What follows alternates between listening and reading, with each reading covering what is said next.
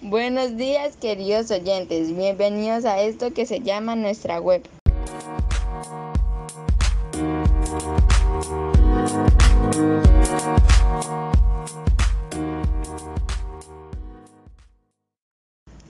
Para hoy tenemos como tema la web 2.0 y para esto vienen a hablarnos las expertas Carla Montenegro y Saray Liscano.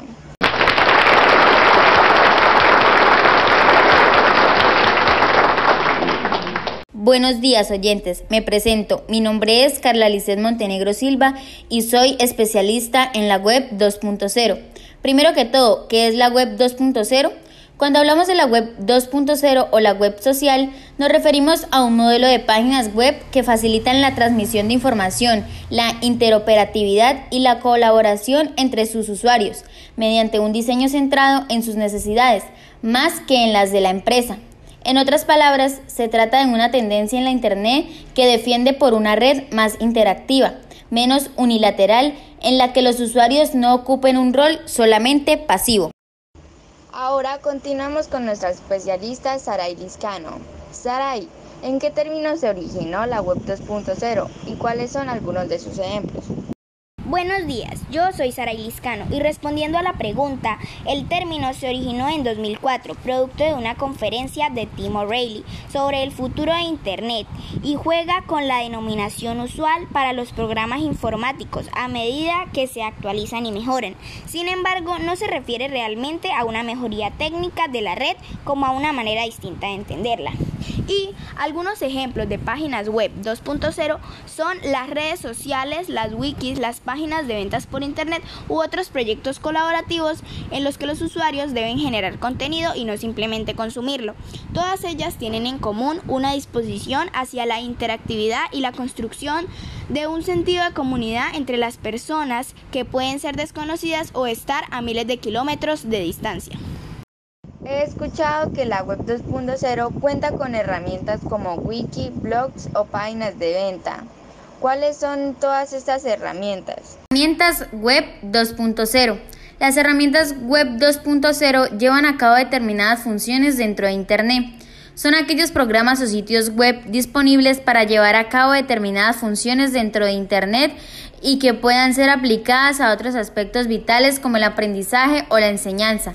Algunos ejemplos de ellos son las wikis, blogs, sitios de alojamiento de videos, páginas de venta online, podcasts, presentaciones online, mapas conceptuales y mentales y navegadores y buscadores. ¿Y cómo pueden hacer los usuarios un uso correcto de estas?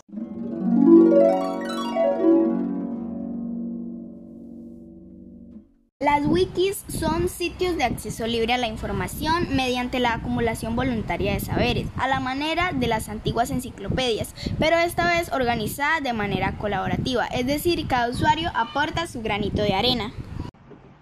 Es decir, que las wikis son sitios de acceso libre a la información donde los usuarios pueden editar información según su acumulación voluntaria de saberes. Los blogs son páginas unipersonales o grupales que hacen las veces de diario, de publicación o de texto literario para compartir diversas formas de texto y de relato, incluso audiovisual, valiéndose de las herramientas de la Internet y recibiendo además feedback de los lectores o seguidores. O sea que los blogs son páginas personales que se hacen para decir datos del día o de cierto tema. Sitios de alojamiento de videos. El más conocido de ellos es YouTube, una plataforma en la que los usuarios pueden subir diverso contenido audiovisual y de paso compartir apreciaciones, comentarios y gustos en la materia, o también convertirse en locutores y comentaristas llamados youtubers. Ah, ya. O sea que esto quiere decir que un servicio de alojamiento de videos se refiere a un sitio web donde los usuarios pueden distribuir sus videoclips. Algunos servicios pueden cobrar, otros ofrecen sus servicios gratuitamente y muchos servidores tienen opciones de distribución privadas y públicas. Páginas de venta online. Servicios no solo de venta, sino de intercambio de opiniones entre los compradores y de contacto con las empresas que ofrecen bienes o servicios. Entre estas las más conocidas de todas son Amazon y Mercado Libre. Interesante, o sea que las páginas de venta online no solo sirven para hacer compras, sino que también los compradores pueden dar sus opiniones y también a empresas que ofrecen sus servicios. El podcast.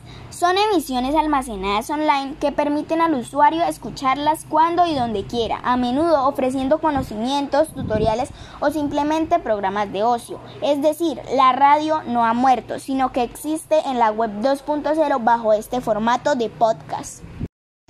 Es decir, que son emisiones que el usuario puede almacenar y puede escuchar cuando y donde quiera. Presentaciones online. Inspiradas en el programa PowerPoint, estas páginas ofrecen servicios de elaboración de presentaciones con fines expositivos para empresas, escuelas y universidades, permitiendo el uso del potencial audiovisual y multimedia de Internet en diversos ámbitos cotidianos. O sea que estas páginas ofrecen servicios de elaboración con fines expositivos y permiten el uso de potencial audiovisual.